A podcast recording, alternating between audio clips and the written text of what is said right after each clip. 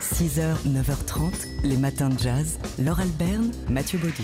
Le racisme n'a pas sa place sur les murs de l'Assemblée nationale. C'est une euh, lettre ouverte euh, d'une- et une pétition d'une enseignante chercheur. Elle s'appelle Mam Fatou Niang. Elle est spécialiste en études euh, afro-françaises. Et elle s'est associée au romancier Julien Suoduo pour publier cette, cette lettre ouverte. Cela concerne la partie d'une fresque qui euh, qu'on peut voir au, Palais Bourbon et consacrée à l'histoire, euh, bah, l'histoire de France, aux grandes dates de l'histoire de France. Il y a par exemple la restitution de l'Alsace-Lorraine ou encore euh, les grandes étapes de la décentralisation et la première abolition de l'esclavage de 1794. C'est cette partie-là, une fresque euh, conçue par le street artiste Hervé Di Rosa en 1991 qui pose problème aujourd'hui. Alors pourquoi ça pose problème? Ben Parce que les personnages sont, selon les auteurs de cette pétition, une caricature euh, de noir, deux visages de noir, yeux exorbités, lèvres surdimensionnées, dents carnassières,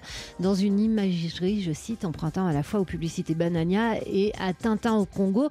À quoi on répond euh, donc au lan- lanceur de cette pétition que c'est le style Hervé Di Rosa. En effet, sur toute la durée de cette œuvre, sur toute la longueur qui fait 40 mètres, c'est vrai que c'est son style de mettre, euh, de faire des grosses lèvres, par exemple, à tous ces personnages. Blanc ou noir, les mêmes lèvres, les mêmes dents, les mêmes yeux. Euh, ce n'est pas une raison, répliquent euh, les pétitionnaires qui disent qu'une une fresque et une œuvre qui doit rendre hommage aux victimes de cette page sombre qu'est l'esclavage et, et le commerce triangulaire ne doit pas prêter à interprétation. Nous demandons aux députés d'ouvrir les yeux sur cette réalité qu'ils ne peuvent manquer de voir sur le chemin de l'hémicycle. Et donc la suite, c'est nous demandons à l'Assemblée nationale de retirer cette fresque dont la pérennité aggrave chaque jour l'offense et la blessure, raciste ou pas. À vous de juger. 6h, 9h30, les matins de jazz. Laure Alberne, Mathieu Baudou.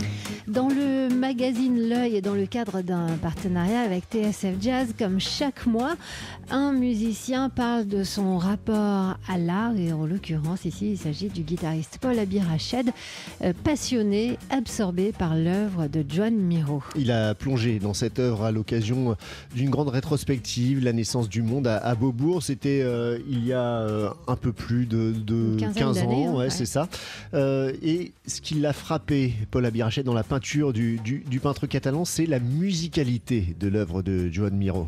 Alors du coup, bah, depuis toutes ces années, il tente de mettre en musique euh, ses œuvres, euh, qu'elles soient euh, peintes ou sculptées, et peut-être que s'il y a un lien aussi fort, c'est parce que John Miro lui-même était un grand mélomane. On écoute Paul Abirached.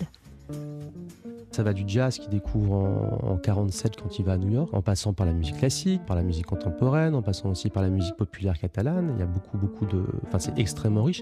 Et donc, on retrouve dans sa peinture, ça, moi, c'est quelque chose que j'ai- toujours senti, des motifs, des rythmes. Dans toute sa peinture, il y a un alphabet en fait de signes et de motifs que j'ai essayé justement de retranscrire en écrivant de la musique. Donc ça s'est vraiment imposé comme une évidence. J'ai commencé à, à essayer d'imaginer des motifs musicaux qui pouvaient retranscrire l'alphabet de symboles de, de Miro.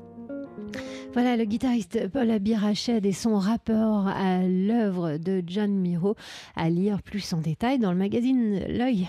6h, 9h30, les matins de jazz. Laure Alberne, Mathieu Baudou. Ce week-end se déroulait euh, le salon, le livre à Metz, salon, euh, le, le festival de littérature et de journalisme, où l'autrice Valentine Gobi a donné une lecture musicale. Mais qu'est-ce que ça peut bien être une Ben lecture oui. musicale? Vous y avez assisté, Laure Alberne, à, cette lecture ou comment?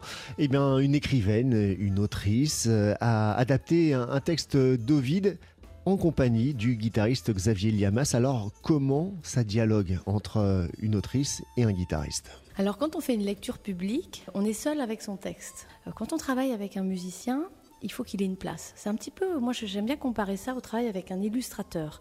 Si le texte n'est là que pour euh, faire redondance à l'image et si l'image n'est là que pour légender le texte, il n'y a pas d'intérêt à travailler avec un autre artiste. Donc c'est comment les deux langues peuvent être complémentaires.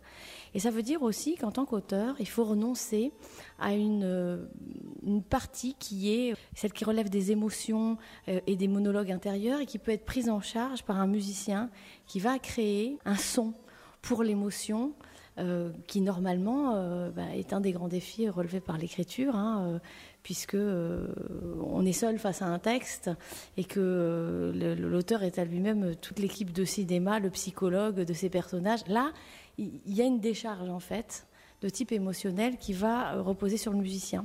Voilà, on vous parle souvent dans les matins de jazz de lecture musicale. Et eh bien ici, on, a, on était un petit peu dans les coulisses, dans comment ça se passe, la répartition des tâches entre celui qui lit, éventuellement euh, celui qui écrit, et celui qui joue. C'était l'autrice Valentine Gobi au Festival de Livre à Metz. Les matins de jazz.